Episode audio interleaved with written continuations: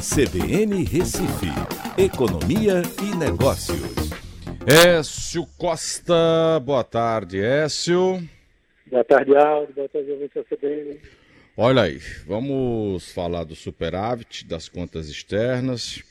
Uh, quase 4 bilhões de dólares. A gente está falando de abril, não é, não é, não é, Écio? É, o mês de abril. Então, é um resultado bom. É, na realidade, é um resultado bom, mas tem que entender um pouco o contexto, né?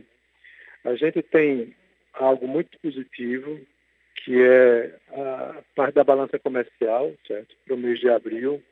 Ele ajudou bastante com as exportações né, de produtos básicos, como alimento e petróleo.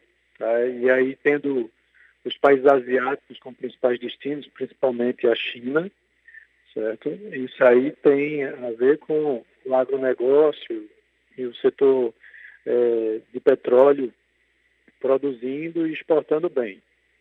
Só que aí quando você vai olhar esse contexto de, é, de pandemia do coronavírus, aí tem um outro aspecto que terminou trazendo resultado bom, mas é meio complicado, né?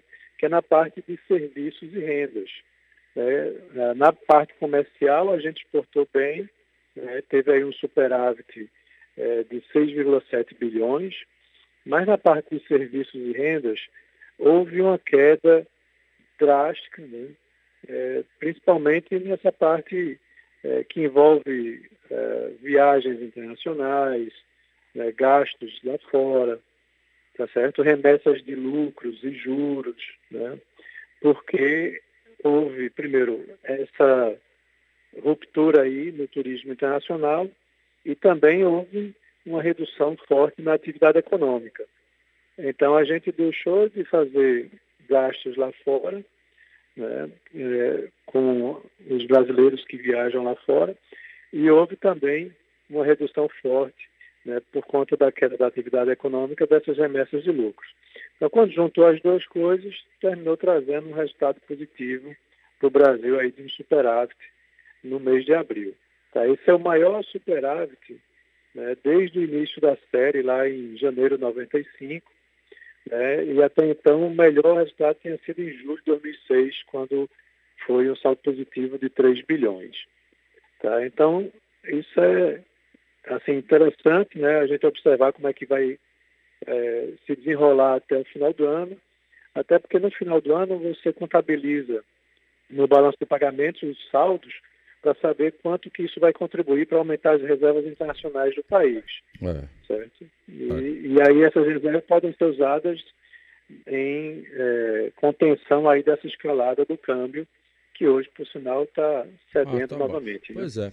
Isso que eu ia fechar contigo. 5,35 dólar. Uh, uh, uh, o euro 5,88, bom, razoável, 5,35, está baixando, né? Não é, não é, não é. Está voltando a uma certa normalidade né, com o restante das moedas internacionais. É. Mas vale lembrar que em junho tem nova reunião do Banco Central que deve derrubar a taxa de juros e o dólar vai ser empurrado por acima de novo. É. E hoje a, a, Bolsa subiu bastante no início da sessão, só que aí a gente está vendo novamente muita conturbação política, né? E, hoje, é. e agora ela está no negativo.